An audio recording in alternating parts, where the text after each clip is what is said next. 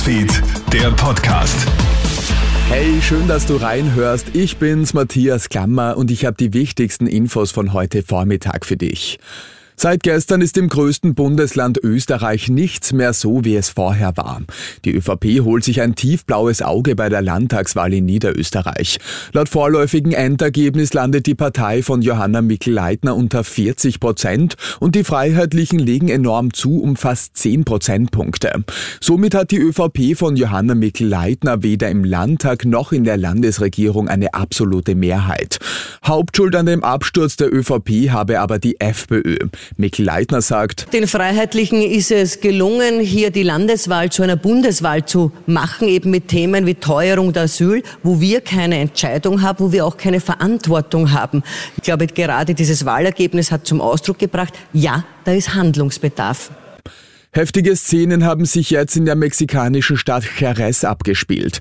Bei einem bewaffneten Überfall auf einen Nachtclub werden in der Nacht auf heute mindestens acht Menschen getötet.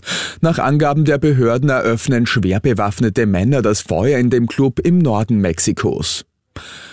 Ungeachtet der derzeit schwierigen Lage an der Front hat sich der ukrainische Präsident Volodymyr Zelensky gegenüber den russischen Angreifern siegesicher gezeigt. 2023 muss und wird definitiv das Jahr unseres Sieges sein, schreibt Zelensky gestern auf Telegram. Zudem betont er, dass die Situation im schwer umkämpften Osten seines Landes sehr hart sei. Die Visagistin und Reality-TV-Kandidatin Jamila Rowe hat das RTL Dschungelcamp 2023 gewonnen. Die 55-Jährige, die erst über Umwege einen Platz in dem Fernsehformat bekommt, erhält in der Nacht auf heute die meisten Zuschauerstimmen im Finale von Ich bin ein Star, hol mich hier raus.